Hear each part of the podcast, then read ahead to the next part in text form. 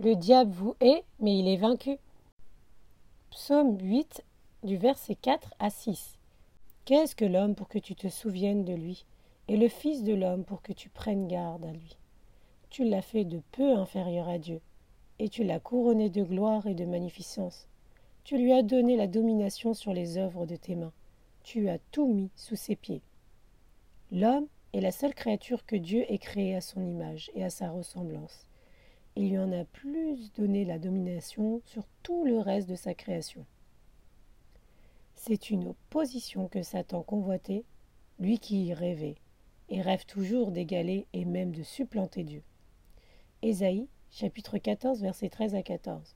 Tu disais en ton cœur, je monterai au ciel et j'élèverai mon trône au-dessus des étoiles de Dieu. Je m'assierai sur la montagne de l'assemblée, à l'extrémité du septentrion. Je monterai sur le sommet des nues, et je serai semblable au Très-Haut. Vous comprendrez donc qu'il ne peut pas vous aimer, parce que ce à quoi il a toujours aspiré, l'image et la ressemblance de Dieu, Dieu vous l'a gracieusement donné. Quant à lui, il s'est fait chasser du ciel à cause de sa rébellion. Aussi, Satan vous hait. Il vous hait du plus profond de son être. Il vous hait tellement qu'il est prêt à feindre l'amour pour vous abattre. Il vous hait tellement qu'il est prêt à mettre des nations sans dessus-dessous pour votre tête. Un roi, chapitre 18, versets 9 à 12. Abdias dit Quel péché ai-je commis pour que tu me livres, moi ton serviteur, entre les mains de Akab? Il me fera mourir. L'Éternel est vivant. Il n'y a aucune nation ni aucun royaume où mon Seigneur n'ait envoyé quelqu'un à ta recherche. Quand on disait que tu n'y étais pas, il faisait jurer le royaume et la nation que l'on ne t'avait pas trouvé. Et maintenant, toi tu dis, va dire à ton Seigneur. Voici Élie. Lorsque je t'aurai quitté, l'Esprit de l'Éternel te transportera je ne sais où, et je serai allé informer Akab, mais comme il ne le trouve pas, il me tuera. Il est capable de méchanceté que vous ne pouvez même pas imaginer.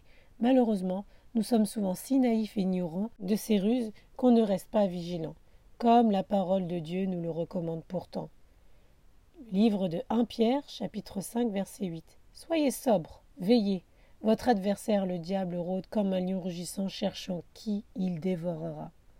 Cher ami, prends conscience de ce que tu as un ennemi acharné contre ton âme, et qui est prêt à tout, cela t'évitera le mépris de certains avertissements de Dieu, par exemple, car beaucoup périssent parce qu'ils n'ont pas pris garde aux alertes du Saint-Esprit. Ils estimaient qu'il n'y a pas lieu de se méfier quand, malheureusement, c'était le moment de se méfier.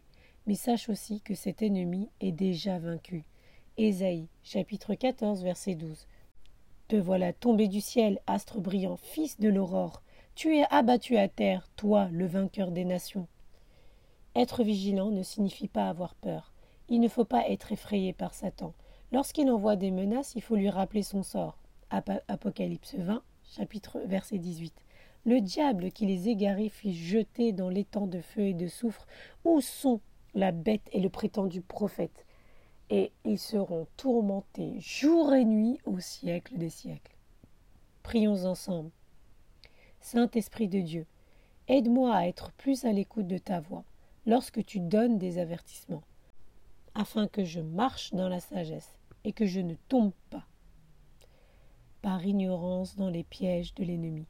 Merci Jésus de l'avoir vaincu à la croix. Je crois en cette vérité et je refuse de marcher par la peur. Au nom de Jésus-Christ. Amen. C'était votre exhortation du 28 juillet 2022 par pasteur Estelle Djengue, pasteur de l'Église Jésus-Christ Roi des Nations, à la lecture Fadois. Vous êtes bénis.